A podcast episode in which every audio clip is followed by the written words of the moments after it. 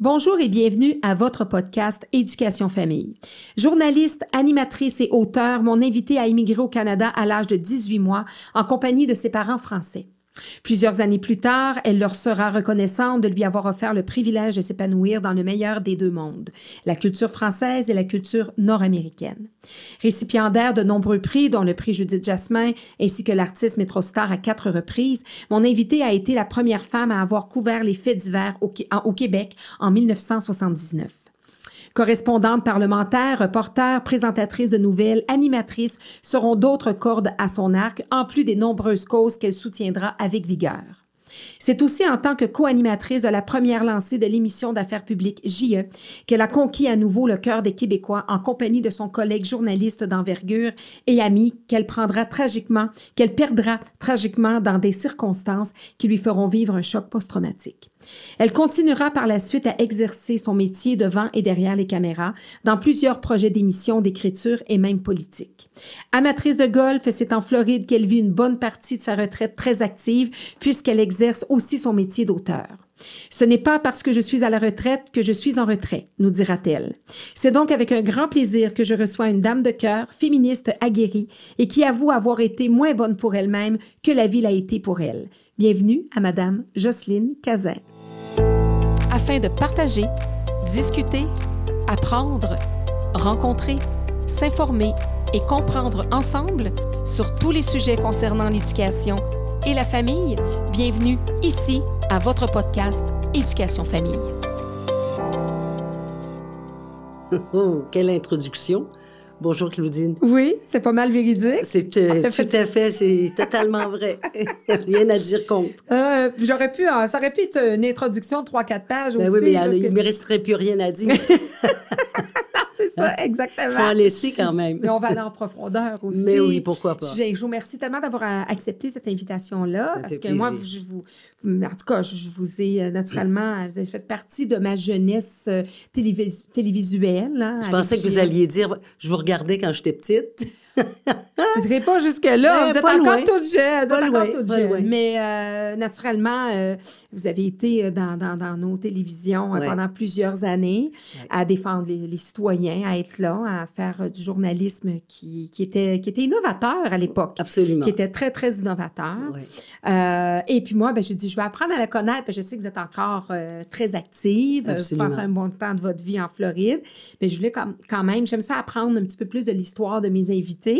Et justement, lisant sur vous, sur vous, j'ai su justement que vous avez immigré avec vos parents français oui. euh, euh, à 18 mois. Oui. Et euh, vous avez grandi à Montréal? Non, pas du tout? Alors, mes parents sont partis de, de, du Havre, en Normandie, parce qu'ils vivaient en Normandie. Et ils sont arrivés à Halifax. Et là, ils ah. ont pris un train. Et ils sont arrivés à Montréal, on les, ils sont allés dans un centre d'emploi et on, les, on les a envoyés dans une ferme de production de porc à Saint-Valérien de Milton, mm-hmm. près de Saint-Hyacinthe. Mm-hmm. Puis ils ont travaillé là quelques mois et euh, ils ont, ma mère a eu beaucoup, beaucoup de difficultés à comprendre euh, le langage. Puis ça, c'est évidemment il y a beaucoup de Français qui pensent que parce qu'ils arrivent au Québec, que c'est la même langue, la même mm-hmm. culture, les mêmes valeurs, etc. Ce qui n'est pas vrai. Mm-hmm. C'est pas c'est pas exactement la même langue. Hein. Bon, euh, puis j'arrive de France justement, et puis euh, je suis allée encore en Normandie, puis c'est carrément un autre type de langage mm-hmm. aussi, différent des Parisiens, puis différent des gens de, euh, de, du sud de la France. Donc ils ont eu un peu de difficulté à s'intégrer au début, mais après ça, ça a été relativement facile. Et ma mère a ouvert le premier restaurant français à Saint-Sauveur-des-Monts. D'où la hmm. question de est-ce qu'on est arrivé à Montréal? Non. Moi, j'ai grandi à Saint-Sauveur-des-Monts, dans les Laurentides, et j'ai grandi dans un restaurant. Alors, il y a huit ans, je servais les corbeilles à paix. Hmm. Aujourd'hui, on probablement qu'on appellerait la DPJ. de toute façon, ça serait même pas légal. non, c'est ah, quoique, oui, dans les entreprises familiales, je pense qu'il y a des ben, exceptions. des à moins que vous le... C'est ça, oui, c'est ça. Il peut avoir... Je vous dis que j'étais riche. l'exploitation. J'étais riche, enfant. Moi, je faisais des pourboires. Les gens me donnaient des 5 puis des, des, des 10 piastres. Puis là, on est dans les années 50. Ah non, non, euh, j'étais plus riche dans ce temps-là. Ben, en tout cas, que plus tard dans ma vie. ça, c'est sûr. Vous dépensiez moins. oui, en plus. moins, de responsabilités. Exact. Donc, vous avez grandi à Saint-Sauveur. Et qu'est-ce qui vous a amené euh, vers le journalisme? Ah, il y a, y a, y a quelques, quelques chemins, je dirais. dans le restaurant, il y avait évidemment, comme c'était un restaurant français dans les années 50-60, on connaissait pas vraiment la cuisine française. Euh, euh, à part les gens qui soit étaient éduqués, qui avaient mhm. voyagé euh, ou qui étaient en communication, comme les Bernard de Rome, Manuel Maître, qui était le rédacteur en chef de La Patrie, l'ancêtre de la presse. Monsieur Pellado, c'était dans son coin. Michel Forgette, non, Pierre, Pierre Pellado, je me souviens pas qu'il soit venu au restaurant. Par contre, il est devenu un bon ami à moi éventuellement. Mais enfin, bref, donc il y avait beaucoup d'artistes, mhm. André Lachapelle, Robert mhm. Gadois, Michel Forgette, etc. Il y en avait la famille Trudeau. Pierre Elliott Trudeau venait régulièrement manger au restaurant. Et je parlais avec ces gens-là parce que mm. à partir de l'âge de 14 ans, là, je servais euh, régulièrement les fins de semaine euh, aux tables. Mais c'est à l'école, à l'école secondaire, j'ai ouvert la radio scolaire. J'ai fondé la radio scolaire avec un petit copain, Walter Reed, qui mm. s'appelait. Malheureusement, il est décédé. Et un jour, le directeur de, de l'école est venu me voir puis il m'a dit Qu'est-ce que tu veux faire dans la vie? Et je voulais être avocate pour la délinquance juvénile. Ah, je vous aurais vu aussi là-dedans. Oui, euh, effectivement, je me serais vue là-dedans aussi.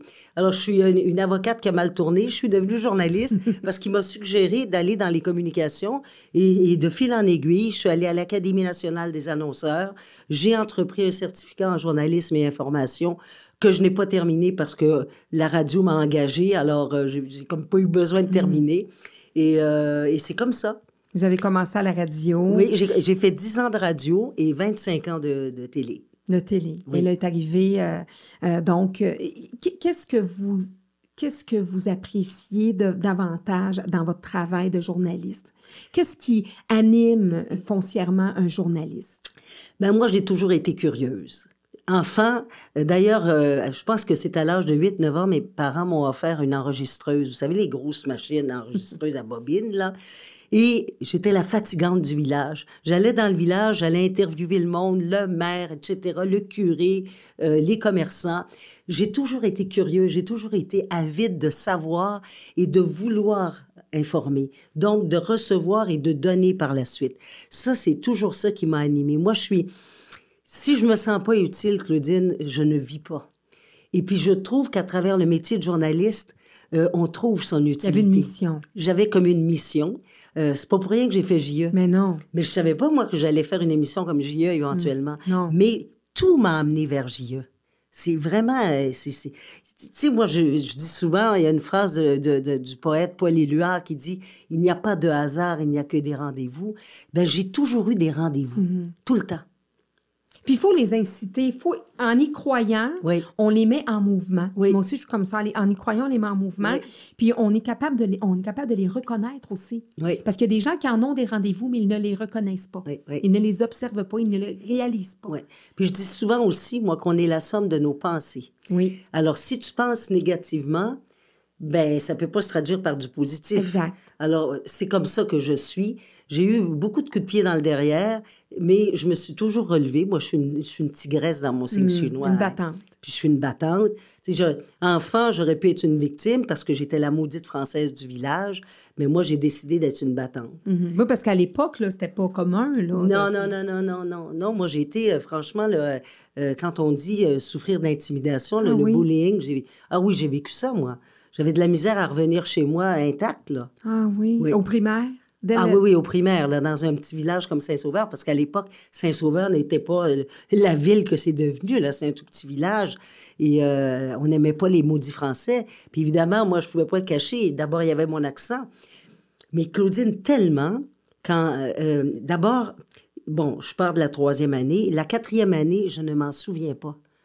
J'ai 72 ans et je n'arrive pas à me souvenir. Vous avez fait comme un blocage? Il y a un blocage et ça ne doit pas être pour rien parce mm. qu'en cinquième année, je deviens pensionnaire. Mm. Donc, il y, a quelque chose qui s'est passé, dans ma vie.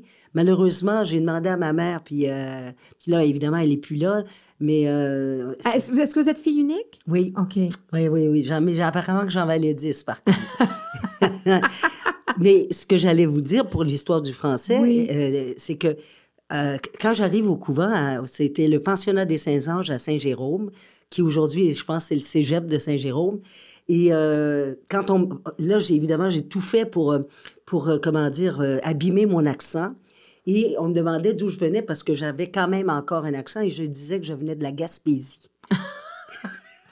Imagine, Quand c'est tu grave. te déracines, de- tu sais, quand Ouais. tu, tu coupes de Ouais. tes racines J'ai été pour être des années à nier ma, ma nationalité française, ou en tout cas mes origines françaises. Euh, à la quand j'ai commencé à la radio, tout ça, on savait pas du tout. J'avais, là, j'avais plus d'accent, j'avais probablement... puis à ce moment-là, excusez-moi, à l'époque, les journalistes et les commentateurs avaient ce beau parler-là, ce bien parler-là, comme M. de Rome. Comme... Oui. Donc, vous vous fondiez dans la masse Oui. à quelque part, chose que ça serait moins aujourd'hui.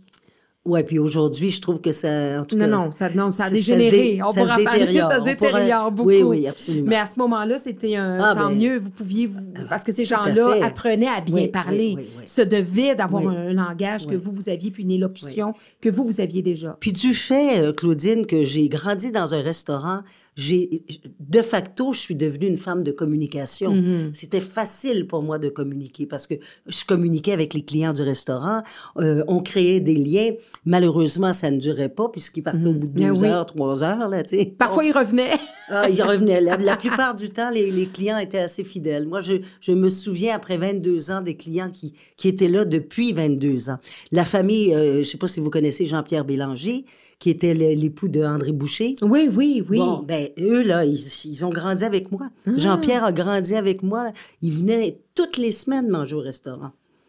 Ça s'appelait le Petit Coin de France. Le petit coin de France. Et ma mère s'appelait Annick. Et on dit que c'est un, un jeune prénom, mais non, c'est un vieux prénom breton. Ah, oui, Oui, c'est ça, vous êtes en... Alors, je sais pas si Jean-Pierre nous écoute, mais euh, je le salue. Ah oui, je suis amie Facebook avec lui d'ailleurs. Bon, puis ben, euh, on pourra lui dire, Ben on va oui. voir quand on va. vous êtes Qui fait partie de l'entrevue. Ben oui, c'est ça qu'on parle de lui. Non, mais ça, c'est une chose qu'on savait pas que vous aviez subi de l'intimidation justement en tant que euh, pe- personne Maudite différente, Française. là, parce que c'est différente, mais, mais comme quoi, c'est pas comme quoi, ce n'est pas d'hier l'intimidation. Ah, ben non. Parce que là, on parle des années Ouais, euh, 50. là. Absolument. Des années Pas des- 50. Moi, je suis née en 50. Je suis un grand cru 50.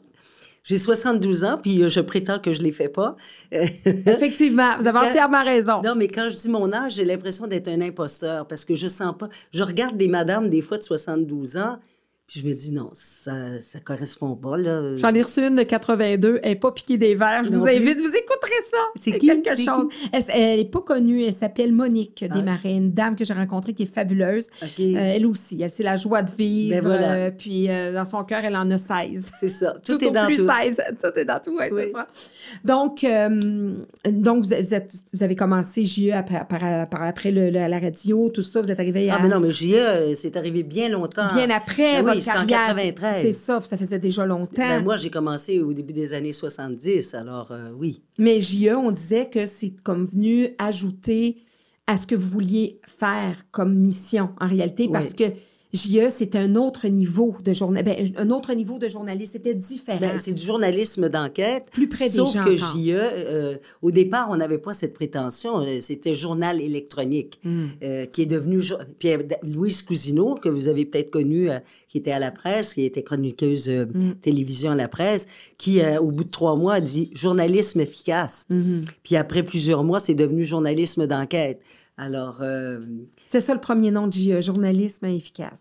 non, le, en fait, JE, c'était un titre de travail. OK. C'est drôle, hein? C'est qu'on a travaillé tout. Là, si vous entendez un bruit, là, c'est mon, petit Charlie? Char- c'est mon petit Charlie. C'est un, un- c'est un caniche nain, un teacup poodle. Mm-hmm. C'est la plus petite sorte de, de, de, de caniche. Il pèse 4 livres.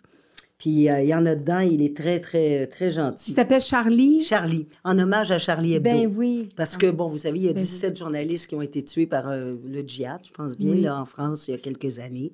Et euh, j'ai dit, tiens, on va rendre hommage à Charlie Hebdo. Alors, je l'appelle Charlie. Et c'est votre fidèle compagnon. Oui, c'est drôle parce que tantôt, je parlais avec euh, votre Oui. adjointe, puis elle me dit que son père s'appelle Charlie. Ah, Mais il y a des femmes aussi qui s'appellent Charlie. Oui. Des animaux qui s'appellent Charlie. Bref, c'est un, euh, c'est un nom qui, qui est universel, qui sert à tous les êtres vivants. Mhm. Charlie, c'est vivant. Mhm. Mais là, on... on- on- On, on- parlait du bruit parce qu'on est en podcast, même si on est filmé, donc on voulait ju- juste dire à ceux, à ceux c'est- qui nous écoutent que le bruit. euh, euh, probablement qu'on va, on va le voir éventuellement, Charlie. Oui, oui, c'est ça, exactement, exactement. Donc, euh, vous, vous, euh, vous nous racontiez que JE avant, c'était plus. euh, Ah oui, Un- donc l'origine, travail, oui. l'origine du titre. C'est que, bon, quand euh, Philippe Lapointe et Fabrice Brasier, qui étaient les patrons à TVA, euh, nous ont sollicité, Gaëtan et moi, pour animer une nouvelle émission pour remplacer 911, euh, tout l'été, on a travaillé sur le projet et il fallait trouver un titre de travail. JE, euh, quand on est en télévision, c'est journal électronique. Journal, c'est pas journalisme électronique, c'est journal électronique. Mais, puis en attendant de trouver le titre. Mais là, on est, on est au mois de mai, on est au mois de juin, on est rendu au mois de juillet. Puis euh, Serge Catafar, qui était le réalisateur, qui faisait le logo de, de l'émission, tout ça, avec le, le- le cercle autour du JE. Puis, coudonc, au, mois au début du mois d'août, on regardait ça, tout le monde. Puis, on a fait aussi, je pense que les patrons ont fait euh, ce qu'on appelle un.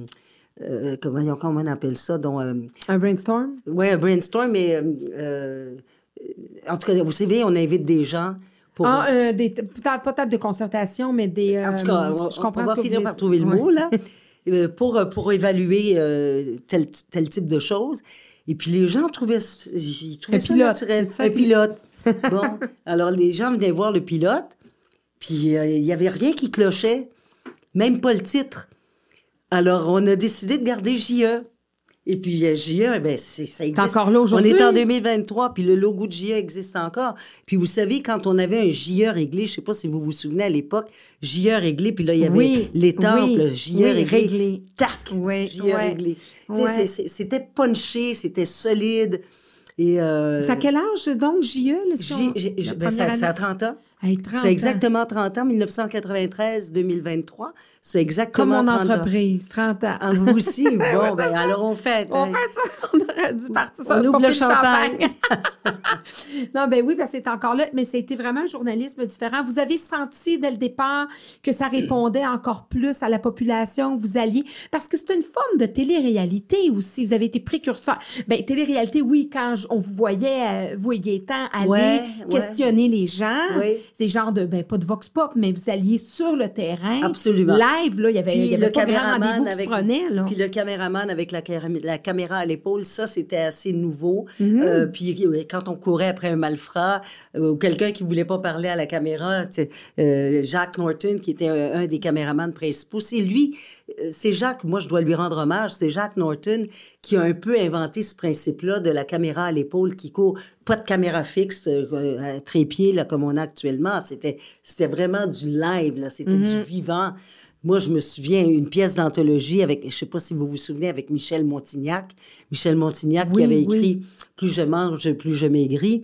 Il avait ouvert des franchises au Québec. Oui. Et ça devait être des franchises euh, où les gens, ben, les gens payaient 50, 60 000 piastres pour une franchise, mais pour avoir des produits exclusifs Montignac.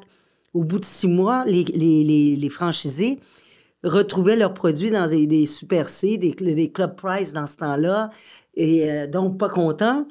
Et euh, donc, on- il y, y a des franchisés qui étaient venus, me voir. J'avais fait ce dossier-là. Et Michel Montignac vient euh, au Québec pour justement faire la promotion de ses produits. Et là, euh, j'apprends qu'il prend son avion à Mirabel tel matin, ta, ta, ta. Et là, j'arrive à Mirabel avec mon caméraman, justement. Et puis là, écoute, j'ai été chanceuse parce que je pensais qu'il partait avec Air France, puis il partait avec une autre compagnie. Alors, moi, je m'en allais vers Air France, puis lui s'en allait vers l'autre compagnie, fait que je l'ai croisé. Évidemment, moi, je le reconnais, lui, ne me reconnaît pas. J'arrête. Monsieur Montignac, bonjour, c'est Jocelyne Cazin de TVA, l'émission JE. Et puis, tout content, il Ben sait oui, pas c'est quoi ça exposé. Écoute! J'avais, une ca- j'avais un micro euh, cravate, comme on dit. Et puis là, je lui dis, je veux vous parler de vos franchisés, ma petite fille. Il s'est mis à courir avec son panier. Puis là, Avec les caméramans là, mon caméraman qui court après, puis moi qui cours après. Puis, à un moment donné, il arrête sec. Vous êtes une sale emmerdeuse, vous êtes une fouille merde. Et euh, ça, ça fait de la bonne télé, tu sais. Puis oui. là, à un moment donné, il m'a arraché le micro euh, de, de, de ma, de ma veste. En tout cas, euh, vraiment, c'était ça, JE. Tu sais, bon, je, je vous donne l'exemple de Michel. Oui. Montignac parce que c'est un cas connu, Oui. mais j'ai eu, j'ai eu Pierre Bourque aussi, l'ancien maire de Montréal, qui voulait pas me parler. J'en, ai- j'en ai eu plein, vous savez, vous avez écouté JE. Ah, c'était. Oui, parce que ça, ça devenait. Quand je dis un peu une, une télé-réalité, oui, parce que c'est un peu ça. Vous, vous étiez, c'était votre Ah, mais travail de c'était du- journaliste. c'était du réel. live, c'était du réel. C'était des réactions spontanées des Absolument. gens qui étaient pris comme dans un guet-apens, ben, genre de guet-apens, mais Oui. euh, à vouloir faire comprendre des fois des gens crapuleux, etc. Moi, d'ailleurs, je me souviens très bien que vous aviez eu une entreprise semblable à la mienne, euh, puis ça avait fait l'office presque d'une d'une demi-émission, presque la moitié d'une émission. Fait que c'était... Et moi, ça avait fait en sorte que j'avais révisé mes, mes, mes contrats. j'ai- À partir de ce moment-là, j'ai demandé l'exclusivité à mes professionnels. Parce qu'avant, moi, mes professionnels pouvaient aller travailler pour un autre centre ou quoi que ce soit. Après ça, j'ai dit non, moi, jamais mes professionnels vont se retrouver à JE. Moi, je sais que je suis, je suis legit, que je suis correct dans mes affaires. Ouais. Parce que le, le, le Mais- public, s'il Ouais. voit ton professionnel ou quelqu'un à la caméra, ah, il parle de tel centre, Ben oui. ils vont penser, ils, te- ils connaissent ce professionnel-là Ouais. Comme étant ton professionnel. Les gens, les, ils regardent la télé, mais ils l'écoutent pas tout le temps. Mais la Moi, force. ça m'avait vraiment Ouais. fait en sorte que j'ai pu changer des choses. Mais la force de JE, c'était ça aussi, c'est que les gens apprenaient. Oui. Hein, on a- et puis d'ailleurs, les normes ont beaucoup changé Mm. euh, depuis ce temps-là. Puis moi, je dois vous dire que j'ai quitté JE en 2001. Bon, d'une part parce que j'avais des menaces de mort de la part des Hells Angels. J'ai même fait la, la- la- la- Mm. la première page du Journal de Montréal. J'étais dans la mire des Hells. Mais la, deuxième raison pour laquelle j'ai quitté JE, c'est que j'en pouvais plus de, de, de, de ces vérifications à outrance de la part des avocats à TVA. Ouais. Puis je dis pas ça méchamment, non. mais c'est parce que c'était devenu de plus en plus compliqué. Ben oui. Euh, Il n'y a plus cette même sorte de journalisme Ben non, non, vont- plus. non, non. On est capable de faire ça. était, Ben là. non, c'est sûr, parce que euh, au début, les, les gens que l'on, que l'on, que l'on attrapait, entre guillemets, n'étaient pas conscients nécessairement de leurs droits non plus. Non. Et euh, là, ça s'est peaufiné. À un moment donné, les gens, y on en a eu des poursuites. Moi, quand j'ai quitté JE, il y avait 250 poursuites derrière moi. C'était pas rien. Mais là-dessus, Ils n'ont pas tous gagné, là, mais non, non, il y a eu du poursuites, travail pour les il y a eu avocats. trois causes à procès. Puis on en a perdu une seule. Donc, c'est, le bilan est quand même pas si mal. là. Mais je dis pas non plus que JE a toujours été parfait. Non. Moi, des, des- je peux vous le dis honnêtement, des fois, euh, on avait un AK-47 pour tuer une mouche. Mm. Fait que c'est, dans ce temps-là, tu n'es pas trop fier de ce reportage-là, mais bon. Tu dis là, j'ai comme dé- détruit une entreprise ou j'ai détruit Ou un une personne, individu. un individu. Ouais. Il La force du média. Il hein, pas blanc comme. Ben Le quatrième pouvoir, c'est fort, moi. Je, je me suis fait cracher dessus. euh, là, regarde. On passe à un autre sujet. Non, mais ça fait partie. Puis on- il y a eu quand même une, évo- une, une évolution. Puis moi, je me souviens justement de cette entrevue-là avec euh, Gaétan, entre autres, euh, à Lennoxville, là, euh, Ah oui, aussi. Hells. Là, Ah oui. On était cogné aux portes d'un des repères des Hells. C'était c'était impressionnant. Et euh, puis c'est ça, fait que ça a été, je comprends que ça a été difficile, mais, mais ça fait partie de votre parcours. Puis c'est venu répondre à, votre mission, puis ça a répondu, ça, c'est- c'est- ça a répondu à, à une protection du citoyen. Ben, on, était, on était considérés un peu comme les Robins des Bois, ce Oui. qu'on ne voulait pas. Euh, les défenseurs de la veuve et de l'orphelin. Mm. On, a, eu- on a eu toutes sortes de titres. Mais moi, j'ai vécu le meilleur et le pire avec JE. Bon, le pire, vous vous en doutez bien, c'est, le décès tragique de Mais Gaëtan. Mais le meilleur, c'est que, je le disais tantôt en début d'entrevue, c'est que je me suis sentie utile comme jamais. Mm. Euh, mais il fallait faire attention. Vous savez, on, a, on avait 500 appels par semaine, puis là-dessus, il y avait peut-être trois, quatre bons sujets. Mm. Mm-hmm. Donc, il, fa- il fallait faire attention parce que souvent, il y avait des gens qui, euh, qui voulaient se venger. Se faire justice eux-mêmes. Se faire justice eux-mêmes. Tu sais, y a, y, a, y, il y a toutes sortes de moyens légaux et officiels, comme par exemple l'Office de la protection du consommateur, Les petites créances, CA, et- cré- euh, les, les petites créances, etc. Mais les gens, souvent, sont paresseux. Puis là, je vais appeler JE. Puis les journalistes se font arrêter. Moi, je suis allée là, dans, dans- dans certains événements là, où j'ai vu des journalistes faire accoster par des gens. Hey, j'ai une bonne histoire pour toi. Hey, j'ai une bonne histoire pour toi. Puis effectivement, ces affaires de, de chicane de voisins, là, à un moment donné.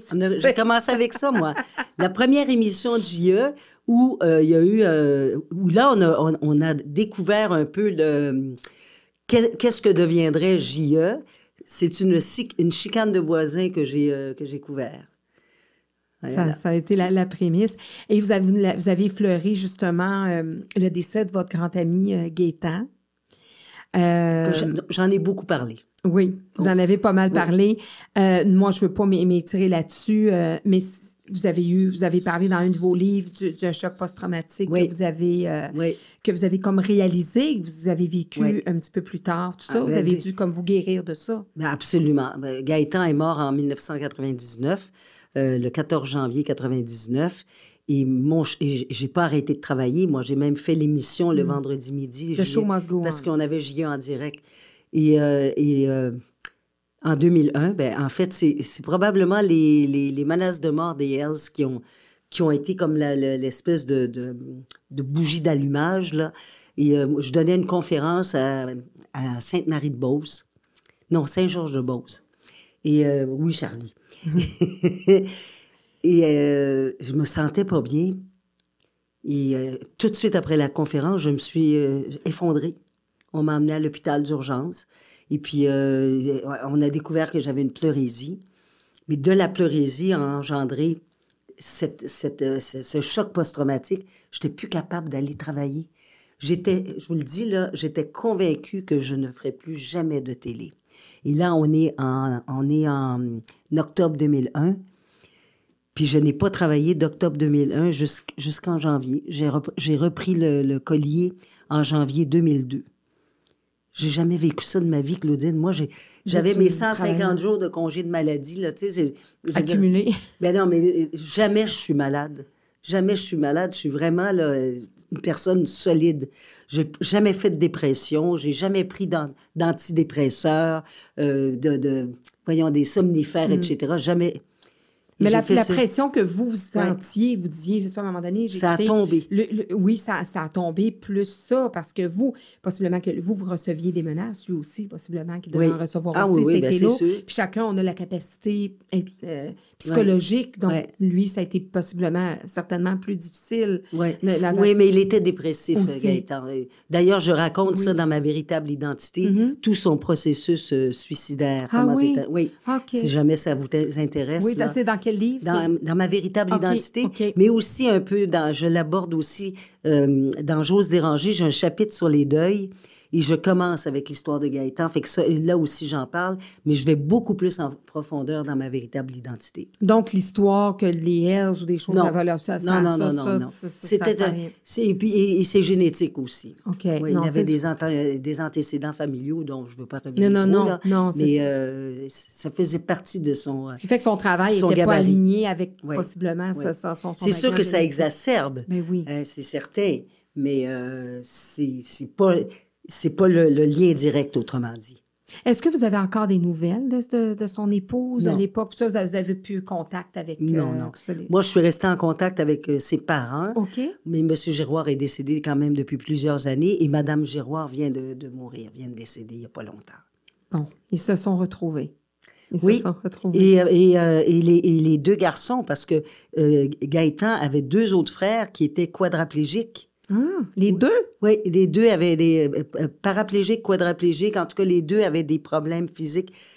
Et- en tout cas, je peux pas, y- je Oui. veux pas élaborer là-dessus.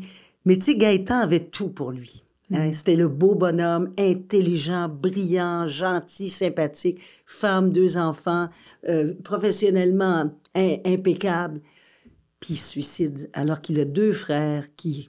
Il y a un de ses frères, d'ailleurs, qui a écrit un livre avec un, un- une espèce de, de, de, de, tube ou Oui, oui, un oui. bâton Oui, et euh, il, il- il- il cliquait sur chacune des chaque lettres. lettre. Il a écrit un livre complet comme ça. Il était euh, quadraplégique, puis je me souviens plus de son prénom. Je pense que c'est Louis. Louis Giroir, je crois. Mais c'est bien pour dire, hein? La vie, c'est ça, parce que lui avait tout. ça- Ouais. Ses frères auraient pu trouver des raisons plus faciles de, de, de commettre cet C'est acte-là. Mais exactement ça que je veux dire. oui. C'est ça, c'est Ouais, ça. ouais, Mais c'est fou, comme hein. quoi, des fois, ce qu'on vit, ce qu'on a à l'intérieur, puis souvent, on rencontre des gens sur la rue, on pense qu'ils ont, ont tout dans les belles voitures et tout ça. Oh mon Dieu. Il mais faut pas se c'est fier aux non apparences. puis tout ça. Euh, euh, non, c'est ça. Ben, naturellement, ça, ça, ça faisait euh, partie du parcours. Après ça, euh, là, quand est arrivée l'écriture Oui. dans votre vie? À quel moment? Alors, euh, l'écriture est arrivée par euh, Nadine Lauzon, qui euh, était éditrice chez Libre Expression, publicitaire, euh, 2012, et qui veut que j'écrive ma biographie parce que elle trouve que j'ai un parcours atypique et, et, euh, qui, qui est vraiment différent et tout ça. Et je ne suis pas prête à écrire ma biographie à l'époque parce que j'avais des squelettes dans le placard. oui, oui. Vous, que vous avez révélé un petit peu. Ben, euh, euh, complètement. Un Moi, peu je me ouais. Mais oui, mais ça, ça a pris du temps. Oui. Alors, le premier livre, donc J'ose déranger, j'ai dit non, je peux pas écrire ma biographie, mais moi, je dis, je donne des conférences. Je donne une conférence sur la retraite, sur le bénévolat, sur la relève, sur la responsabilisation, sur la prévention du suicide. Je dis, je vais te faire, je vais t'envoyer mes conférences, puis tu me diras s'il y a matière à. Mm-hmm. Vous savez, Claudine, comment ça fonctionne? D'habitude, c'est le contraire. Hein? On écrit un livre, puis après ça, on donne des conférences. Alors que moi, Mm-hmm. J'ai fait exactement le contraire. Puis quand elle a lu mes conférences, Ça, les, éditeurs aiment ça. ben, quand elle a lu mes conférences, elle dit, ben voyons, on a un livre. Mm. Alors, j'ose déranger, c'est exactement ça. Par chapitre. Autrement dit, vous pouvez lire un chapitre, puis... Euh, Penser à autre chose ou en sauter un puis aller à Exact, l'autre. exact. Parce que chaque chapitre est, est autonome. C'est, ce sont les chapitres dont je viens de vous parler. Et, euh, mais où je parle de... En fait, c'est un, ça peut s'appeler un essai Mm-hmm. sur mes expériences personnelles et professionnelles. Alors, c'est sûr qu'il y a beaucoup de révélations qui sont faites, mais qui est journalistique aussi Mm-hmm. avec des données, etc. J'espère que vous lirez un jour. Vous allez Oui, oui. ben, On, on, on a. on voilà, a- ça, j'ai. Oui. Bon, j'ose déranger. Là où, là où je me suis trompée, parce que c'est pas de la faute de l'éditeur, c'est que moi, j'ai j'ai eu l'expérience extraordinaire de faire euh, du CF-18. Il y a très peu de civils qui sont invités à, à voler dans un CF-18. J'avais donné une conférence sur la prévention du suicide en février 2012 et euh, à euh, aux soldats de l'armée canadienne à Bagotville. Et au bout de deux mois, euh, le colonel Paul Prévost, qui m'avait invité, m'envoie un courriel par le biais de sa secrétaire pour me dire, écoutez, vous avez fait du bien aux troupes. Euh, ça, ça a l'air que c'était bon ce que j'ai dit, ça- parce que vous savez qu'il y a beaucoup de suicides dans l'armée canadienne. Alors, je vous invite à faire une envolée en CF-18. Et la madame, es-tu contente, tu penses? Et j'ai osé. Fait ça a été en septembre 2012. Et c'est pour ça. Le j'ose, c'est j'ose aussi faire ça. Parce que moi, j'ai le vertige en plus, normalement. Mais ça n'a pas été un bon choix de, de photo parce que les gens pensent que j'ai été pilote, pensent que j'ai été dans l'armée, pensent que c'est sur ça, Ouais. alors que c'est pas ça du tout. Mais bon, tant pis pour moi. Mais, euh, Mais c'est celle-là à laquelle vous avez pensé euh, à ce moment-là. oui, parce que c'était j'ose. Oui. Mais, mais l'éditrice n'était pas d'accord avec mon choix. Puis, Et aujourd'hui, je le comprends. Mm. Ben, Elle avait raison. Hey, C'est quand même des experts, eux autres. Ben là, oui, mais quand on est, on est une femme de dit- tête, puis on, exact, on tient des fois notre bout, mais Oui, des exact. fois. Mais c'est pas mais grave. Ça fait partie de l'apprentissage. Alors, ça fait que ça, ça a été mon premier livre. Et pour revenir à la question sur, euh, sur ma, ma, ma, qui biographie? Oui. alors, non, ça, c'est autre chose. non, non, non, je veux va- dire l'écriture. Je parle de L'écriture. Alors, en, 2000, euh, en 2018, Nadine Lauzon revient à la charge. Elle me dit, Jocelyne, elle dit, je peux pas croire que tu n'es pas prête à écrire ta biographie. Il me semble que tu as des choses à dire puis que ça intéresserait le, euh, les lecteurs. Je- là, j'ai pas fermé la porte. J'ai dit, écoute, sais-tu quoi, je vais commencer à écrire, puis on verra. Si je suis prête à me révéler à partir de tout ce que je vais écrire, ça sera correct. Et j'ai publié ma véritable identité. Euh, puis c'est pas parce que j'ai été espionne. non, on- les gens auraient pu croire ça. oui, il y a des gens qui croient ça. Alors, ma véritable identité, puis vous voyez le, le, Oui. le visage avec euh, l'ombre du visage, c'est-à-dire l'autre pan de ma véritable identité. Et là, vous avez parlé de vous. C'est et c'est dans ce livre-là que vous abordez, entre autres, votre relation avec votre mère, Oui. qui était difficile. Oh, mon en Dieu. quoi elle était difficile? Ben, si, et puis avec beaucoup de La respect. relation mère-fille, on Oui, oui. n'inventera pas la roue, là. Mais Claudine, avec beaucoup de respect, parce que c'est Oui. une femme euh, qui a vécu la guerre, qui a vu son père éclater en mille morceaux euh, euh, lors de la dernière guerre mondiale. Ils étaient en Normandie, alors que les Allemands étaient en train de bomba- bombarder la Normandie. Bref, c'est une, mais c'est une femme de tête. C'est une femme. Moi, j'ai jamais vu ma mère pleurer, tout aussi simple que ça. Mais donc, qui était dure aussi c'est déraciné de son pays aussi. et déraciné aussi, puis qui a, tu sais, comme je vous disais, qui a ouvert le premier restaurant français à Saint-Sauveur-des-Monts dans les années 50, tu sais, euh, il fallait le faire. Mais aussi, à travers cette personnalité extraordinaire, parce que c'est une femme que je qualifie d'extraordinaire, euh, c'était une femme qui était euh, dure et euh, qui... euh, moi, la première fois qu'elle m'a dit qu'elle m'aimait, j'avais 40 ans. Puis je soupçonne que c'est parce que j'étais à la télévision puis que j'étais devenue une vedette.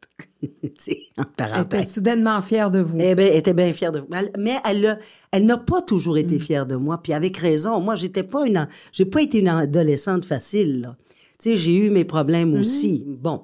Alors, bref, euh, et aussi, quand mon père est mort, j'avais 30 ans, puis tout, tout d'un coup, je- j'existais. Parce que avant ça, j'existais pas. Elle n'avait pas le temps de s'occuper de moi. Quand j'étais enfant, moi, c'est pas ma mère qui s'occupait de moi le plus, c'était mon père. Alors là, tout d'un coup, je me suis mise à exister. Alors, elle est devenue très possessive. Puis, tu sais, elle voulait... Pour que vous vous occupiez d'elle. Oui, plus puis elle me faisait sentir coupable parce que j'étais pas présente tout le temps, puis tout ça. Puis ça n'a pas été facile. Étiez au pic de votre carrière aussi? Euh, non, pas à 30 Pas à ans, non, non. Le pic de ma carrière, ça a été au début de la quarantaine avec JE, avec J- oui, OK. Oui. Alors, euh, on, on a eu des batailles, on a eu euh, vraiment, là, heureusement que ça s'est replacé dans les deux dernières années, où toutes les deux, on a mis de l'eau dans notre vin, comme dirait l'autre. Mais euh, ça n'a pas été une relation facile. Fait qu'elle a pu partir plus sereinement. Oui. Vous avez pu plus régler j'espère. certaines choses. Oui, ça, oui, euh, oui, oui, j'espère. Vous avez, vous avez, vous avez abordé ça, vous, apportez, vous abordez d'autres choses aussi. Euh, euh, la politique, ben là, je ne sais pas si vous abordé dans votre livre, mais je sais Oui. que vous avez abordé. Parce que c'est une fille de. de c'est une femme de, de, de défi aussi. là. Oui. Vous lancez dans des choses. Oui, euh, une fille de projet. Moi, je, en tout cas, je trouve que vous êtes un beau modèle parce que vous avez, mon Dieu, j'ai pas fini. puis j'ai des projets pour les, les, les 20, pro- 25 prochaines années. Donc, vous Oui, j'espère, 25 inspirante. prochaines années. Mais en fait, oui, je suis une femme de défi, mais je suis aussi parfois impulsive. OK. Euh, oui, ça, c'est mon petit défaut, là. Tu sais, moi, j'achète une auto au téléphone, des trucs comme ça. euh, je suis euh, impulsive. On va le faire. Je déménage. Savez-vous combien de fois j'ai déménagé dans ma vie? Claudine, vous allez tomber à terre.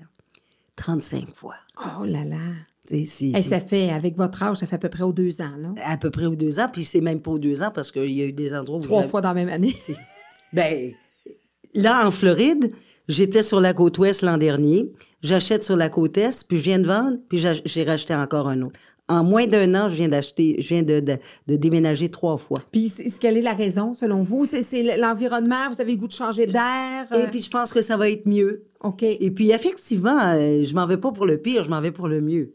C'est juste que ça me gêne pas de déménager. moi, j'ai des amis qui comprennent pas, là, puis ils ont raison. Oui, oui, non. Ben, moi, moi aussi, parce que, Non, moi, non. écoutez, à mon âge, je pense que j'ai déménagé trois fois dans ma vie. Là. Imagine. Ça Alors- fait quasiment 30 ans que je suis dans ma maison. Non, non, c'est ça. Et je sais, je sais pas si c'est le. Des fois, j'essaie de, comment dire, de m'auto-analyser.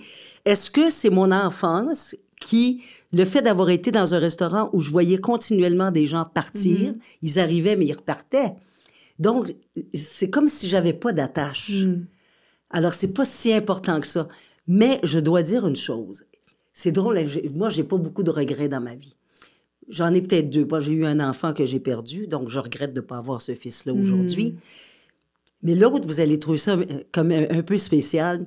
Lors de, de- de mes nombreux déménagements, j'avais rencontré Barbara, je pense que c'était en 86, la chanteuse, Bar- pas Barbara Streisand, Barbara, la chanteuse Oui. française, qui a créé l'Aigle Noir, parce que les gens pensent que c'est Marie-Carmen, mais non, c'est bien Barbara. Elle vient au Québec en 86 et j'ai le grand honneur et le plaisir de l'interviewer. Puis moi, c'est, je suis une fan finie de. Barbara. Mais Vous êtes son... Oui, c'est ça. Vraiment une fan finie. Oui. À la fin de la conférence de presse, elle, elle avait une grande affiche, vous savez, là, laminée en, bois- en- Mm. en espèce de bois. Puis je viens la voir pour lui dire, Barbara, je, je suis tellement fière de vous rencontrer parce que moi, vous étiez mon idole lorsque j'étais adolescente et vous l'êtes encore. Et elle m'offre cette affiche. À l'adolescente, euh, quelques années Mm, plus tard, dédicacée, Barbara, dédicacée. Immense, c'est, plus grand que ça encore, Mm. là, c'est, c'est immense. Je l'ai gardé pendant plusieurs années, puis dans un de mes nombreux déménagements, je l'ai laissé derrière moi. Hmm. Et je m'en veux, là. Je m'en veux. S'il y a quelqu'un qui l'a, ce, Ben cette oui. affiche-là, s'il vous plaît, rapportez-le-moi. Oui, ben Hein? oui, parce que c'est votre nom qui est dessus en Non, plus. Non, oui, oui. êtes marqué à l'adolescente. euh, Euh, à ok. l'adolescente, quelques années plus tard, Barbara. En tout cas, je sais pas pourquoi je vous raconte un ça. collectionneur que ça Hein? quelque part, C'est fou, je, je j'ai jamais raconté ça. Je sais pas Ah, pourquoi je ben vous ça, on a ça. peut-être lancé une bouteille à la À la mer. mer. Peut-être qu'il vous reviendra. En tout cas, je vous le souhaite. Euh, en tout cas, s'il y a quelqu'un qui l'a chez eux puis qui sait maintenant que c'est à Mme Cazin puis qui le garde sans nous le dire, soyez gênés, on va envoyer JE. récupérer. vous avez dévoilé aussi, euh, ben, vous avez parlé de retraite, de bénévolat, tout ça, votre vie amoureuse. Oui, oh là là. Euh, oui, c'est sa relation féminine suite à des blessures en lien avec des hommes. Oui. Puis ça, ça m'a beaucoup interpellée parce Ah. que moi, c'est une chose que j'avance, mais sans aucune étude, sans aucune recherche. C'est vraiment de mon fort intérieur. Moi, je me suis toujours dit, il y a des gens qui sont homosexuels vraiment par génétique, tu sais, par, euh, c'est comme ça, C'est c'est pas un en choix. eux, c'est pas, un- c'est pas un choix, c'est comme ça, mais je suis persuadée, puis ça c'est moi, là, je, je- je me suis toujours dit, je suis persuadée qu'il y en a qui le sont par déception amoureuse, par blessure du sexe opposé, puis par manque d'amour pendant plein d'années qui font en sorte que, à un moment donné dans leur vie, il y a une personne du même sexe qu'eux qui est possiblement foncièrement homosexuelle, pas par choix, et qui leur démontre de l'amour, de l'attention, du respect, du tout ce qui vient avec. Et l'être humain veut être aimé. Alors moi, c'est ma, c'est, ma, écoutez, c'est mon analyse, euh, pas, pas psychologique, sans aucune. Ce que vous venez de dire là, c'est écrit dans mon livre. OK, mais je l'ai pas lu. mais, mais c'est, il faut le lire parce que c'est exactement ça que j'écris. Moi, je suis foncièrement hétérosexuelle. Je veux dire, quand j'étais adolescente, j'étais la fille au gars, là. J'ai- j'en ai eu des hommes dans ma vie, là. Et euh, puis, je me suis mariée, puis bon, tout ça. Mais euh, quand je me suis séparée de, de, de- de mon époux, je suis partie vivre dans l'Ouest. D'abord, j'ai j'ai aussi été adultère. J'étais vraiment la fille au gars, tellement que j'ai aussi été adultère. D'habitude, c'est le contraire. Ouais. Puis là, je l'ai. Ah, des femmes adultères, il y en a. ben, certain. Donc, j'écris tout ça dans mon livre. Et, euh, mais j'ai eu une occasion parce que je voulais aussi apprendre, approfondir l'anglais. Puis je travaillais dans le domaine du ski, moi, à l'époque. J'ai enseigné le ski. Bref, euh, j'ai un travail qui m'attend à Banff, en Alberta. Alors, je m'en vais. Fait que je laisse mon amant. Et juste quelques mois avant, j'avais laissé mon mari. Et je pars dans l'Ouest canadien. J'habite, juste pour vous donner une idée, là, je, pèse à peu près 120 livres à l'époque. OK? Et je reviens 5-6 mois plus tard et je pèse 180 livres. Ça vous donne-tu une idée? Et quand j'arrive à Saint-Sauveur, mon père me reçoit en me disant Annick, viens voir ta fille, quelle horreur! Premier rejet. Quand je vais voir mon amant, que je nommerai pas évidemment parce qu'on est toujours en, on est en contact, on n'est plus amant, mais on est en contact. Quand je là, je m'en vais chez mon amant à Montréal, il habitait Montréal, on est dans le lit, puis il me dit Jocelyne, je t'aime, mais je suis pas capable de faire l'amour avec toi, t'es trop grosse. C'est fou là. Deuxième rejet. Les deux hommes les plus importants. les plus importants de ma vie me rejettent. J'ai donc subi ça. J'ai eu une aparté avec un, un Iranien qui a été une histoire d'amour extraordinaire. D'ailleurs, je, je commence euh, ma véritable identité avec, avec cette histoire, avec l'histoire de cet Iranien. Mais après ça, ça a été terminé et je poignais plus, autrement dit, en bon québécois. Et deux ans plus tard, une femme se présente dans ma vie et m'ouvre ses bras. Puis je trouve pas ça mauvais. Alors, j'ai été avec des femmes pendant plus d'une vingtaine d'années. Jusqu'à ce que je rencontre un homme à un moment donné qui, euh, bon, me tend ses bras. Et euh, puis là, j'avais remaigri de toute façon, là, tu sais. Quand vous m'avez connue euh, à la télé, moi, j'étais mince, là. Alors, j'ai repris du poids depuis, depuis 2001, là, mais bon. Et euh, j'ai joué à l'accordéon un petit peu dans ma, dans oui, ma puis, vie puis à l'époque, là, on dirait que l'acceptation de soi, le corps, la valorisation du, de, bon, du, du fait d'être un peu plus ronde, là, c'est, si on en parle plus, c'est plus accepté. Est-ce que les hommes aiment mieux ça? Ça, c'est une autre affaire. là. Il y a des hommes qui aiment les femmes rondes, mais il y a toujours Il la paraît culture qu'en secret, les hommes aiment les femmes rondes. Ah oui? Apparemment. Mais euh, donc, tout ça pour revenir à, à- à ma véritable identité, euh, c'est de ça aussi dont Nadine Lauzon espérait que j'écrive. Et j'étais pas prête. Puis finalement, je suis devenue prête à, à écrire, à me révéler donc dans ma, dans ma sexualité. Là, est-ce qu'on dit bisexuel? On veut, je veux bien dire bisexuel, mais ça fait quand même plusieurs années que je suis revenue avec des hommes. Et, euh, et moi, j'aime la présence d'un homme aussi. Euh, actuellement, je vais passer ma- mon message. Je suis célibataire, je suis, je suis disponible. C'est bon, c'est bon, bien certainement. Et je veux pas être avec n'importe qui. Avis aux intéressés. Oui. Puis ce que je dis aussi dans ma vie, c'est que moi, je veux être avec un homme par désir. J'ai pas besoin d'un homme pour vivre. Je veux dire, je suis autonome financièrement. Mhm. Alors, avis aux amateurs, mais je veux pas faire vivre un homme non plus. Non, non, non, parce que c'est ça, il y en aura. C'est bon de le savoir parce qu'en vieillissant, on sait ce qu'on veut, on sait ce qu'on veut pas. Puis, euh, puis en même temps, mais ça amène, ça ouvre la porte sur justement les relations. Parce que des fois, on pense que à, sais, à 70 ans, 75 ans, on n'a plus de sexualité. Oh plus mon de Dieu, si vous saviez comme je suis encore en forme. Avis aux intéressés. Excusez, Vous êtes excusez. mieux d'être en fait. Non, mais c'est- Claude, Claudine, c'est drôle qu'on parle de ça, mais en même temps, euh, bon, Mm. il y a de moins en moins de sujets tabous. Mais moi, je parle avec des amis qui, qui ont qui- de la cinquantaine même jusqu'à mon âge, puis qui veulent rien savoir. Sexuellement, ils en veulent plus. Là. Mm-hmm. Ils veulent Ils- des compagnons de vie. des compagnons de vie, alors que moi, je suis encore très... euh, puis je dis pas ça euh, pour être... euh, tu sais, pour être osée. Non, non, non. Mais je suis encore très en, très en forme. Je suis encore très à Puis le désir peut être là. Oui, puis, absolument. euh, vous, une relation avec un homme, ça serait pas platonique. Vous aimeriez Mais ça j'espère ça que soit- non. C'est ça, ça serait, ça serait- Donc, il faut qu'il soit ah, euh, quand même euh, indépendant financièrement, autonome et, Et en forme. et vif. Mais le problème, c'est que, puis j'en ai eu quelques hommes euh, dans les dernières années, puis euh, ils ont tous eu des problèmes de prostate. Alors, euh, si bien que... Ça vous prendre un plus jeune. là. ben, puis, euh, oui, un capable de vous Je suis un suivre. peu cougar en plus, alors ça tomberait bien.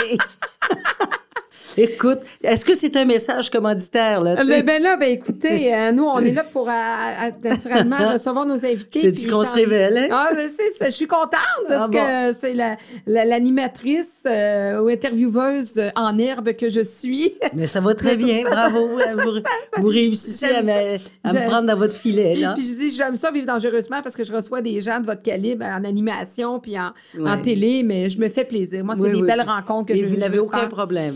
Puis, euh, qu'est-ce qu'on. euh, Vous avez, dans, dans vos conférences, vous avez, vous avez dit que vous parliez de retraite, de bénévolat, parce que vous avez appuyé plusieurs causes dans votre Oui, vie. mais euh, quelques causes, pas plusieurs, quelques causes. J'ai été marraine pour la Maison des Jeunes quelque part de Longueuil, Mhm. euh, pour sur- Avec le beau Richard. Richard Desjardins, Mhm. pas le chanteur, mais Non. le directeur. Mhm. Alors, vous le connaissez, Richard? Oui, Oui, oui. ça, c'est beau, hein? oui, oui. Ben, c'est ça. Alors, et euh, donc, euh, pour euh, soutenir la- la- le, le centre, de, le centre de, des arts et de la scène, Mhm. alors euh, il m'a demandé pour être la marraine de, de, de, de ce projet-là. Je l'ai été pendant plusieurs années.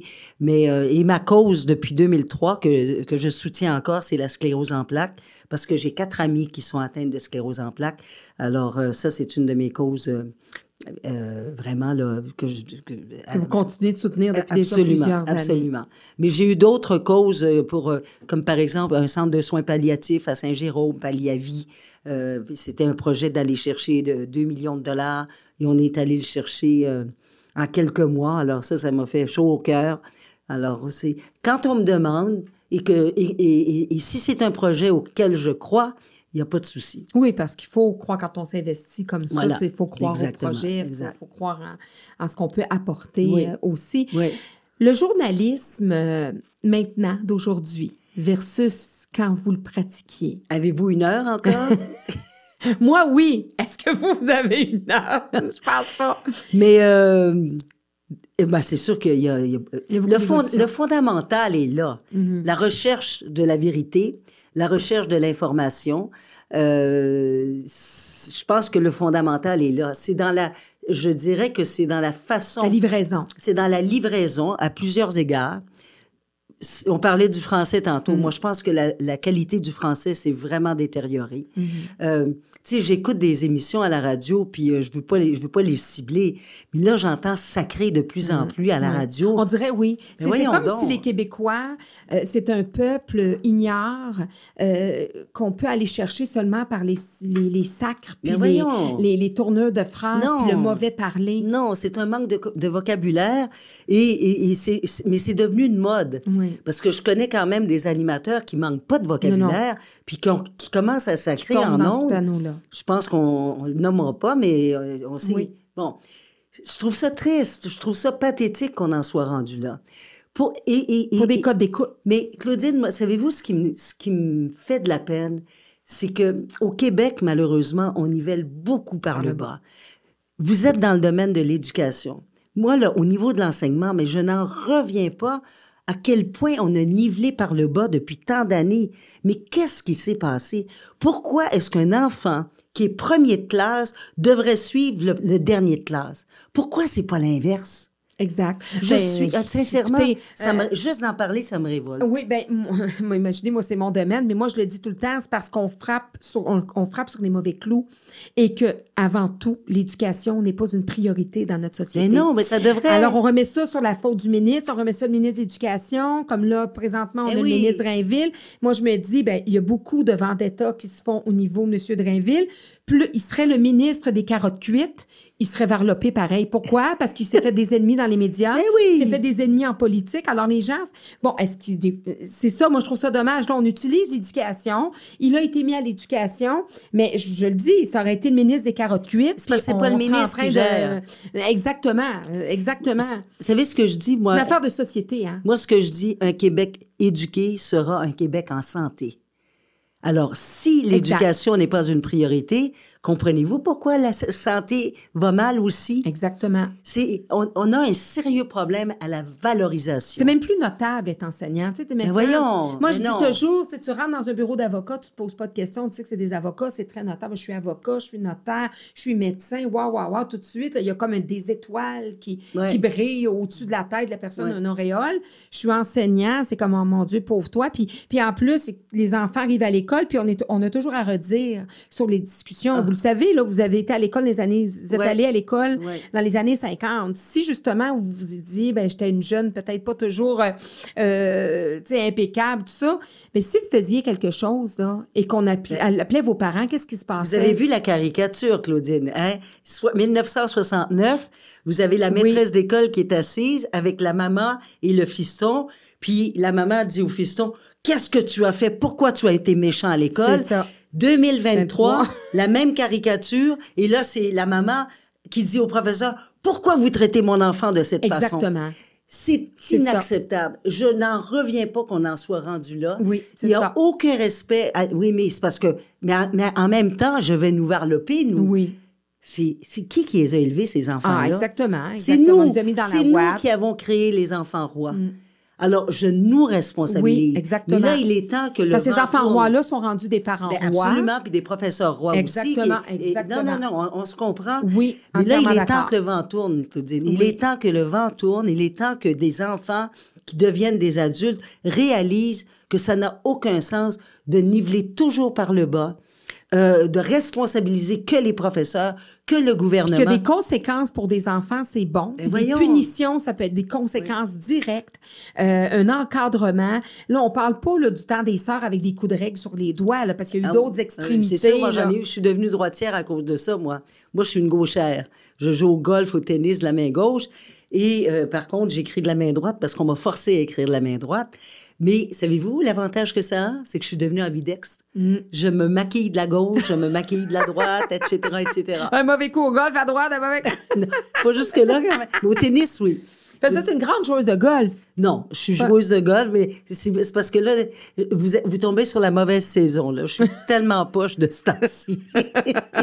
Mais vous avez fait longtemps que vous jouez au golf. Euh, j'ai commencé à 40 ans, mais euh, de façon très euh, temporaire. Et puis, plus à l'âge de 50 ans, je m'y suis mise. Et puis, évidemment, depuis que j'ai pris ma retraite de TVA, surtout que je joue l'hiver aussi, alors j'ai plus qu'une centaine de parties par année. Ça, Un sûr. jour, un jour, j'aimerais bien m'y remettre au golf. Ah J'aimerais oui. peut-être faire une partie avec vous. Ah, mais ça me euh. ferait franchement plaisir. Ça me fait franchement plaisir. Qu'est-ce qu'on peut vous souhaiter pour euh, les 30 prochaines années? Parce qu'on sait que vous êtes vive et que... Ben, j'ai une grand-mère, qui a- la, grand, la mère de mon père, qui a vécu jusqu'à 100 ans et deux mois, et elle jouait au Scrabble la veille de sa mort. Est-ce qu'on peut me souhaiter ça? Euh, pourquoi pas? Mais il y a une chose qui est sûre, c'est que moi, je ne vivrai pas, euh, je, je ne je ne me laisserai pas vivre handicapée ou démunie euh, ou diminuée. En fait, c'est surtout ça que je devrais dire. Euh, non, moi, je crois à l'aide à mourir.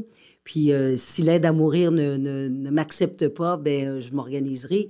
Mais c'est certain que si je n'ai plus de capacité, au moins intellectuelle, je me laisserai pas, ne me laisserai pas vivre de façon dépendante, puis que les gens, non. Parce Ma que mère- vous êtes indépendant. Ma mère a vécu ça. Euh, elle, elle a terminé ses jours dans une résidence. je dis bien terminé, ou elle est, je l'ai amené. Je dis pas je l'ai placé.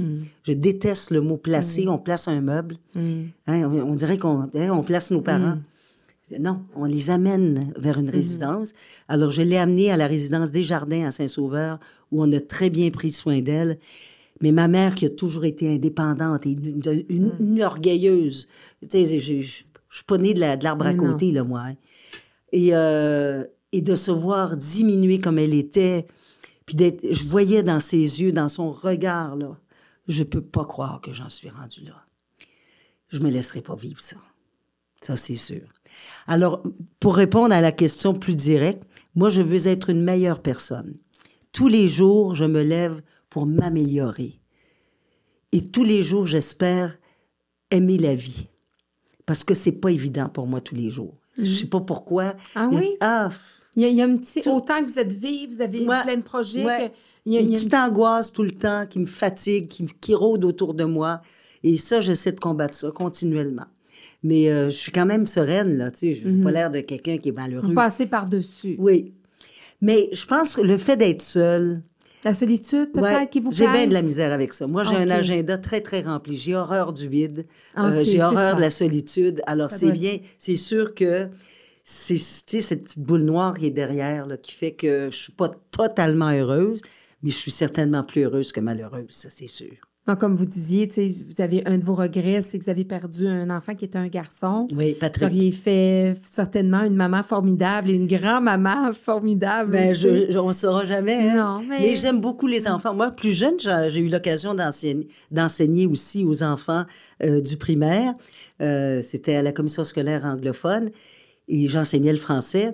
Il m'appelait Jojo la terreur parce que j'étais pas la terreur, justement le, contact avec les enfants est facile parce que j'ai une facilité à, devenir un enfant. Tu sais, j'ai une facilité à, euh, à me transformer, bon, tout ça. Alors, euh, c'est ça. On, vous, on, vous, souhaite euh, la santé. Vous avez votre dernier livre. Ah ben oui, on n'en a pas parlé. Ben non, on va en parler. Donc, un polar explosif et décapant. Euh, Parlez-nous de, de, ce, de ce dernier. Oui. Euh. Alors ça, c'est à la demande de Flammarion Québec. Erwan Le Seul, qui est l'éditeur, qui est venu me chercher en janvier 21 pour me dire qu'il avait lu mes deux livres, J'ose mm-hmm. déranger et ma véritable identité, puis il aimait mon style d'écriture. Alors il dit, Madame Cazin, j'aimerais ça que vous écriviez un roman. Je voyais en moi, j'ai jamais écrit de roman. Moi, j'écris la vérité, la, mm. réalité. Mais en tout cas, on a commencé à travailler sur quelque chose et j'ai trouvé une idée qui était pas très qui était pas très loin de moi finalement. C'est donc l'histoire d'une journaliste d'enquête qui s'appelle Gabrielle Matters, euh, qui a grandi au Saguenay, à Sainte-Rose-du-Nord. Alors, euh, ça, puis tout ce qui se passe à Sainte-Rose-du-Nord, c'est presque véridique, là, dans, dans, dans, dans, Vous avez fait des recherches. Ah, j'ai fait, il y a, écoute, il y a plusieurs remerciements. J'ai travaillé avec des enquêteurs au crime majeur. Robert Côté, qui était l'expert en explosifs au début des années 70, euh, lors de l'histoire du FLQ et tout ça. Euh, j'ai travaillé avec des avocats, j'ai travaillé avec un coroner, euh, une, une détective privée. Bref, il y a beaucoup de recherches. D'ailleurs, Paul Arcan, qui m'avait interviewé l'automne dernier, m'a fait un beau compliment. Il m'a dit, il y a le souci du détail, dans ce livre-là. Donc, Gabriel Matters raconte sa vie parce que c'est une, une, une, une fiction dans une biographie. Alors, Gabriel Matters raconte la saga meurtrière la plus euh, insolite et perverse du Québec contemporain à travers sa vie, parce qu'elle a enquêté sur cette, euh, sur cette saga avec un enquêteur euh, qui s'appelle André Portefiori, d'origine italienne, en tout cas. Mais tu sais, les noms que j'ai inventés... Euh, vous vous êtes fait plaisir, vous avez travaillé à votre créativité aussi, puis votre Là, vous venez de dire quelque chose de, de, de, de fantastique. C'est que ce livre-là m'a permis de, m'éclater, d'aller dans mon imaginaire le plus fou, euh, de, de, fantasmer, autrement dit, de vivre des fantasmes, Jocelyne Cazin, au travers de Gabriel Matters, comme par exemple, à un moment donné, Gabriel Matters donne des conférences en France, mm-hmm. rencontre la grande journaliste Christine Ockrent, euh, va donner des conférences à l'Université de la Sorbonne. Tu sais, c'est toutes des, des, Peut-être que vous auriez aimé, oui, des rêves. Des rêves. Mais, mais tout ça à travers de Gabriel Matheus. Alors, il y a beaucoup, beaucoup de, de fantaisie, euh, mais à travers le polar aussi. Oui, Alors, puis parce que le journalisme, c'est du concret, c'est du véridique, il faut pas extrapoler, il Oui. faut faire attention, il faut choisir les mots, etc. Donc là, moi, je dis toujours, on agrandit la zone de confort. On Ah. ne la, on sort pas de notre zone. Donc, vous avez agrandi votre zone Ah. de confort en on, extra. on peut pas dire que je suis sortie de ma zone de confort? Ben moi, je trouve que lorsqu'on dit sortir, c'est Ouais. qu'on on reste toujours inconfortable parce que notre zone de confort reste restreinte. On sort de notre zone. Moi, je préfère dire on agrandit notre zone de confort. ah, ben tiens, pourquoi pas? C'est comme euh, se coucher moins. euh, se Plus coucher- intelligent. Au lieu de moins, euh, au lieu de moins, Moins niaiseux. niaiseux. C'est bon, j'aime ça. Euh, mais parfois, je suis sortie de ma zone de confort quand même, euh, je dois dire, parce que Mais vous vous l'êtes approprié. Mais je me suis après. euh, Alors, OK, j'ai agrandi ma zone de confort, mais big, euh, comme on dit en bon québécois, big time. Et, et, et aussi, euh, la- la- je dirais que 9 lecteurs sur 10 m'ont dit qu'ils ils ont jamais vu la fin arriver. Ah, ça, c'est bon parce que moi, je vais. Ah, ben là, j'ai bien hâte de le lire Oui. parce qu'habituellement, je vois souvent les fins arriver. Ah ben, ça a l'air que là, là, ça a l'air que là, là, on la voit pas arriver. En tout cas, pire que l'éternité, Flammarion Québec, euh, exact. Ce, n'est que le premier. Ben là, il y en a un deuxième sur, le, sur la table parce que Erwan, le- le- l'éditeur, d'abord, il se vend bien. Il s'est bien vendu. Il s'est vendu même dans les Costco puis les Walmart de ce monde. Mais moi, je suggère évidemment euh, aux gens d'aller l'acheter à Chez la les librairie. libraires, les bons libraires. Chez les bons libraires. Encourager les libraires. Oui, les libraires du coin. Mais euh, c'est ça, le, le deuxième est en, est en, en chantier. Mais. Envoie, pousse, ma Jocelyne, L'inspiration. pousse. Non, l'inspiration. En tout cas, il y a quelque chose qui cloche par rapport au premier, là. C'est comme si j'avais peur. Que- Qu'il soit pas aussi. Mais euh, c'est parce que lui, je, je- Est-ce qu'on a encore deux minutes? Mais là? oui, ben oui, ben oui. Euh, c'est que lui, je me suis accrochée un peu à mon métier. Mm-hmm. Quand vous lirez le livre, vous allez voir, il y a, il y a du Jocelyne Cazin là-dedans. Mm-hmm. D'ailleurs, même que j'ai prêté certains sujets de reportage que j'ai fait à JE, que j'ai prêté à Gabriel Matheus. Mm-hmm. Donc, que vous allez retrouver, comme par exemple, je peux le dire, Joël Denis, qui a été victime de, de- de fraude. Euh, bon, ben, je raconte cette histoire-là, mais je l'ai donnée à Gabriel Matheus. Mm. Alors que le deuxième, ça va être un polar pur. Donc, aucune référence à Jocelyne Cazin. Ça va Là, être vous allez dans l'imaginaire total. oui, c'est l'histoire de deux détectives privés qui vont enquêter sur trois, quatre histoires euh, sordides et morbides. Euh, donc, ça n'a rien à voir avec ce que j'ai fait, là. Fait je, je suis un peu plus craintive. Mais je travaille, d'ailleurs, si vous voyez à l'intérieur, j'ai un collaborateur qui m'a aidé, qui s'appelle Bertrand Laverdure, que, que vous connaissez peut-être, c'est un poète Ah? écrivain. Et lui m'a aidé à structurer mon premier livre. Puis il va continuer de m'aider à structurer mon deuxième livre. Alors, j'ai quand même une béquille à côté de moi. Oui, c'est ça, qui, qui, qui connaît, qui connaît le travail. Puis Oui. moi, je suis certaine qu'avec votre rigueur, parce que vous êtes Oui. une femme de rigueur aussi. Oui. Donc, euh, la, la rigueur va faire en sorte que vous allez euh, certainement arriver. Euh, ben, écoutez, moi, à la fin de mes euh, podcasts, je remets toujours un diplôme. Ah, Parce que mes invités, je suis un prof, hein? OK. Donc. J'étais pas première de classe, Claudine, au- à l'école, moi. Non. J'étais au milieu. OK. Mais euh, vous savez, euh, tiens, j'ai envie de vous dire ça juste avant. Moi, je n'avais pas l'esprit académique. Et un jour, en huitième année, euh, j'étais pensionnaire encore, un autre couvent, parce que je faisais plusieurs couvents, et qui n'étaient pas les, sœurs, les sœurs se pouvaient plus. Oui, mais la sœur avait dit à mes parents, vous savez, votre fille n'a pas l'esprit académique, mais je ne suis pas inquiète pour elle. Je sais pas si elle est encore vivante, probablement pas. Elle avait là. vu que vous aviez de la drive, vous aviez du caractère, oui. fonceuse. Et si j'avais pas eu ce genre de personnes-là, puis mon directeur aussi à l'école secondaire, je sais pas ce que j'aurais fait, mais je pense que ça prend des gens comme vous pour, pour, pour donner vie à des jeunes, même des jeunes qui sont pas des premiers de Mhm. Non. classe, Mais qui ont des capacités, mais qui ont des qui ont capacités, des affinités. de, de savoir voir à travers Ouais. le talent. On, on aurait pu se parler de, de ça aussi, de l'éducation. Il y a plein de choses que j'aurais pu vous Ah, dire. ben, on là-dessus. est encore temps. Qu'est-ce que vous aimeriez aborder? Euh, bon, allez-y, allez-y. Je sais pas si j'en parle. Je pense que j'en parle dans mon premier livre, euh, J'ose déranger. Michel, il est euh, à Saint-Jérôme. Lui, là, c'est un cancre à l'école. Je pense qu'il a, il, il a, dû, il a dû redoubler au moins trois fois sa septième année. Ça vous donne une idée, là. Et à la troisième fois, un, un- un- un autre professeur qui, euh, qui voit ses capacités et qui il dit à ses parents, on va l'envoyer à l'école des métiers à Saint-Jérôme. Dans ce temps-là, il y avait l'école des métiers. Il est allé à l'école des métiers, ben croyez-moi ou non, je vous dis, j'en parle, j'en ai des frissons. Il est sorti premier de l'école des métiers. Il a été le premier outilleur à General Motors, à l'époque où General Motors existait à Sainte-Thérèse. Ça, c'est un exemple de petit gars qui finalement a été encouragé par sa maîtresse d'école, qui l'a envoyé au bon vu- endroit. Qui a vu ses, ses- Ouais. comme on dit, j'ai juste skills dans, dans- mais qui a vu c'est vraiment ses, ses ses possibilités. ses possibilités, ses capacités, qui Donc- étaient peut-être pas intellectuelles Ouais. ou académiques, mais qui étaient des fois c'est des fois c'est le sport, Ouais, ça aurait pu être des le fois sport. artistique. Mais ima- imagine, il est sorti premier outilleur de General Motors. Il a inventé des, des outils. Alors, c'est le mot de la fin parce que, sincèrement, ce que je veux dire par là, c'est qu'on a besoin de professeurs comme vous. qui croient en, qui sont capables d'observer Voilà. puis de voir les, les, les affinités puis les où est-ce que l'enfant peut se démarquer puis de l'encourager là-dedans. Absolument. Parce que des fois, tu as les parents aussi qui sont là qui veulent parce que la plupart des parents ont vu que nos enfants deviennent avocats, médecins, bon, tu sais, c'est toujours très noble, mais euh, il n'y a pas grand avocat qui construisent des maisons euh, ni Exact.